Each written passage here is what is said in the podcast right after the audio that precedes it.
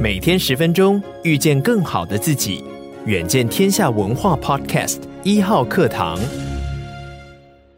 大家好，我是丁学文，又到了每个礼拜啊，跟大家看一看过去一周我觉得比较重要的一些财经新闻啊。今天我要谈的两则新闻，一则是有关半导体，尤其台积电；另外一则是有关美元的。我们先来看第一则，二月十四号，股神巴菲特啊。公布他们第四季的这个持股比例哦，主要是 Berkshire Hathaway 啊的持股比例呢，大砍台积电 ADR 的持股百分之八十六哦，然后改买 Apple 啊。接着第二天，我们又看到知名的 Hedge Fund 哦，Tiger Global 哦，提交去年第四季的持仓报告，它的 Portfolio 呢出清了台积电 ADR 全部的持股啊，也减持了中概股，还有 Alphabet 哦，甚至包括微软。我们要怎么解读啊？那首先呢，我们先来看第一则新闻啊，国际媒体怎么说？路透社它的标题写的是巴菲特的 TSMC 掉头，凸显了晶片产业的警钟。华尔街日报的标题写的则是 Bockshires 放弃了他在晶片制造业台积电的大份持股啊。那 Politico 啊，它的这个标题写的则是台湾科技之王对裴洛西说了什么话？就说 Morris 啊，张忠谋，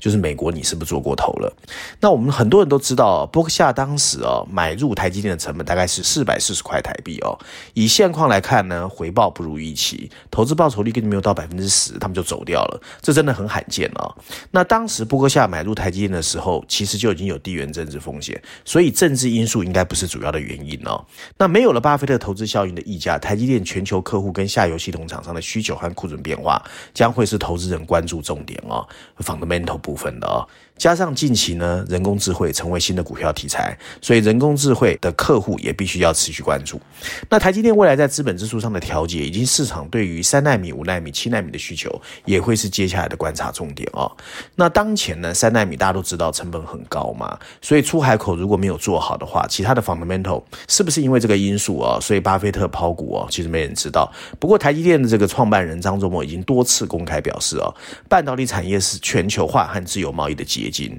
然后近年呢，去年八月哦，佩洛西来台湾的时候，他就曾经说过，他觉得呢，因为这样子的美国的补贴政策，其实全世界的去全球化还有自由贸易几乎已经死掉了哦。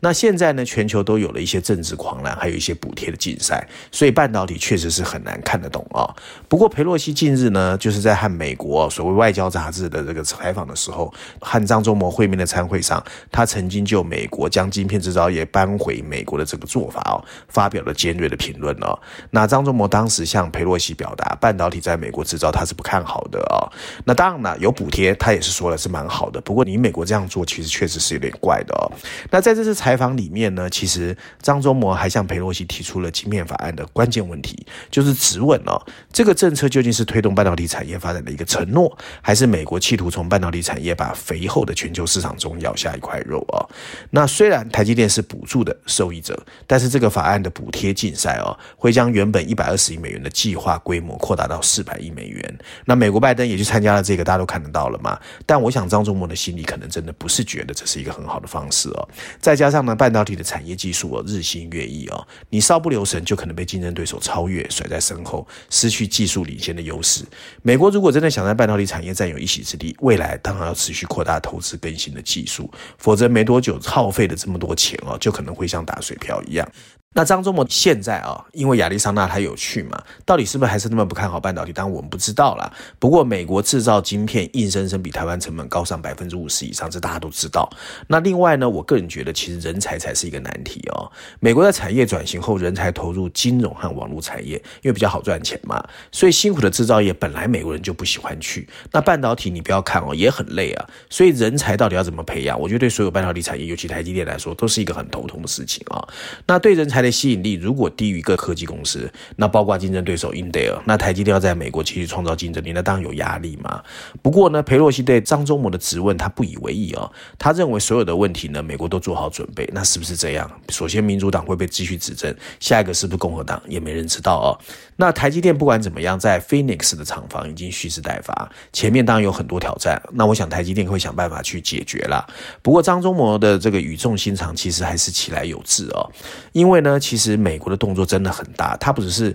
台积电去呢，其实大家也看到，美国商务部长也要求日本哦，要跟美国合起来打击中国的这个半导体发展。那韩国也被要求，所以其实这个所谓的这种合纵连横到底会不会成功，其实没人敢说。但是我们比较确定哦，就是说过去让台湾半导体成功的几个因素，现在真的在凋零。第一个呢，就是过去那种政治归政治、经济归经济的时代已经不在，这种以所谓的游戏规则为基础啊，去让贸易、投投资、科技和人才流动啊，这种情况如果不在的话，未来几年可能是大政府时代。那对于很多的半导体产业来说，都要去面临一个新的游戏规则。第二个是未来的世界不再是平的啊，产业升级跟战略布局会成为自身的关键。过去五年哦，高科技沿着政治从化的界限的趋势越发清晰，不同区域间再度出现障碍，同时贸易、投资和供应的布局也会要顾及哦，比较没有优势的盟友。所以呢，我觉得大政府主义的经济治理呢，弊多于利。今天这么高的通货膨胀起因，本来很大部分就是因为政府在货币政策跟财政政策上的判断失准嘛。尤其是美国，如果让政客和官员继续掌握更大的权力，剑走偏锋或者寻租贪腐的情况也会层出不穷哦。当然，政府支持的能源和科技也有成功的例子。有人会说中国新加坡，但历史告诉我们，由国家主导的产业铺陈，失败率真的比较大。所以，到底半导体未来要怎么去应对政治跟经济的这些困难？我觉得真的需要大智慧啊。第二个有关美元啊，首先我们要解读的是《伦敦金融时报》（Financial Times），它的标题写的是“强势美元推动了新兴市场的贬值浪潮”。《华尔街日报》的标题写的是“美元升值给全球经济带来 trouble” 啊。经济学人的标题呢，则比较明白，他说美元有可能在二零二三年给所有的人带来一个不 comfortable 的一个 surprise，就是说它可能会升值哦，不是像大部分人觉得是贬值。事实上啊，ICE 美元指数啊，二月十七号盘中已经攀升了零点六七个百分点，到一零四点五五六，已经是一月初以来的新高啊，年初至今升幅将近一 percent 了。百分之零点九八，也一举逆转了原先的颓势。那么，美国一月份的就业啦、零售销售、消费者和生产者物价指数都很强，还有两个联准会主席的鹰派官员也表态支持，你应该恢复升息两码，所以都助长了美元的多头气势啊。那加上经济衰退的阴影一来，有可能避险资金又回去了，所以美元最近又走强。不过大家也不要忘记啊、哦，美国人呢非常擅长用美元去主导全世界的政经情势，所以呢，再过来美元会怎么走，在二零二三年当中就很重。重要，而且大家不要忘记，现在的全球汇率大部分是浮动的，是由市场决定的，不是透过暗示密交哦。因为去年九月哦，衡量美元对其他货币强弱的 DXY 曾经达到二十年来的最高，然后接着呢，我们看到日元贬值，台币有贬值压力，可是美元接着就开始走软了。以 DXY 衡量呢，现在已经比最近这次峰值低了百分之十。强大的美元呢，其实会带来很多的问题。你首先呢，较贫穷国家它本来就是美元借债，所以当美元走强的时候，这些债务就会变得很沉重，即使是已开发国家，很多的企业债券的发债哦，也是用美元，所以企业的压力也会变很大哦。受苦的还不仅是债务人，商品价格也是以美元报价，所以货币升值的时候，他们会变得更贵，所以通货膨胀压力就会更大哦。那不幸的是哦，本来美元的缓解哦。看起来好像是暂时的，因为最近美元又开始走强了。那美元走强，当首先是因为货币政策嘛，因为本来大家预估二零二三年美国联准会升息的幅度会放慢，不过最近看美国联准会的官员，他的那种说法哦，还是很强势。所以这样的一个强势，加上这一次哦，美元的这个通货膨胀的这个升值率呢，又比预期来的高，所以呢，大家觉得说，哇，那今年看起来会升息。那利率比较之下，美元当然会往美国走哦。那第二个来源就是恐惧哦，所谓美元微笑，就是因为呢，你想赚钱也去，你害怕也去美国，那美元当然都涨啊。那现在大家看嘛，俄乌战争看起来到现在还没打完啊。那中国虽然解除了动态清零，可是它到底会不会造成全世界通货膨胀？通货膨胀是不是大家又升息？所以这种恐惧还有经济衰退的恐惧，当避险的钱也往那边走啊。那美国联总会的紧缩步伐确实有在放慢，联总会官员预计利率会在今年达到峰值，但他们也预估这个峰值会比大家想的更高，可能在百分之五以上。百分之五以上就很高了哦，因为他们。现在设的基准是百分之二，即使是美国衰退，也不会削弱美元。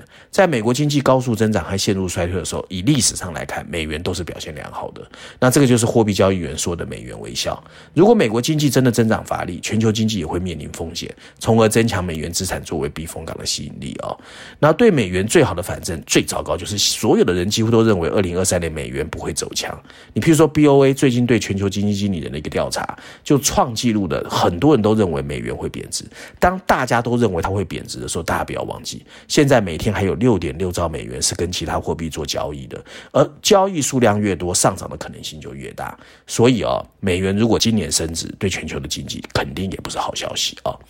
那照例，我今天要推荐一下经济学的封面故事啊。喜欢扮演乌鸦的经济学这一次又发生了。在这一期的经济学封面设计上，我们看见是一个漂浮在云端的热气球，被一只黑色的钢钉狠狠地戳破，上面有一排白色大字。为什么通货膨胀很难降下来？经济学这次用了序论第一篇第九页、十五页的 briefing 专文，还有第六十四页的无通数专栏哦，有三篇文章重新聚焦通货膨胀。确实哦，如果你最近一直在关注过去一年的股票跟债券市场表现这么糟糕，你可能不会注意到最近金融市场的乐观情绪越来越好，因为今年以来股市真的是涨得非常快哦。然而，没有其他方式可以形容今天的投资人，因为从去年秋天以来，他们越来越相信通货膨胀这个全球经济。最大的问题不见了，许多人认为它的结果就是最慢会在二零二三年呢开始降息。那当然就觉得说，哇，那降息全球经济又要好了，而且美国看起来不会经济衰退，所以投资人开始欢欣鼓舞，觉得美好时光又回来了，甚至认为企业的获利会开始触底反弹，那资金成本也会下降。这真的是有点天真哦。相比之下，全球央行其实仍然担心薪资增长会成为下一个支撑通货膨胀的推手。如果一切情况导向央行的预测，市场的动荡就难以避免。不管怎样，它都揭示了难缠的通货膨胀难以捉摸的一面。乐观主义者认为，越来越多的证据表明，OECD 的三十六个国家中有二十五个国家的总体通货膨胀率在下降。除此之外，欧洲一月份的通货膨胀原本被预测百分之八点九，但二月一号发布的官方数据只有百分之八点五。而二月十四号，美国劳工部发布的一月份消费者物价指数年增百分之六点四，更是已经是连续七个月下降。乐观信心到了一年的新高，市场弥漫多头的气氛，但企业财报和政府数据却令人忐忑不安。金融市场这波反弹到底会持续上扬，还是随时都可能触底回挫？这一篇经济学的封面故事会告诉你答案。以上就今天我想跟大家分享啊，过去一个礼拜重要的财经新闻，希望大家喜欢。我们下次见。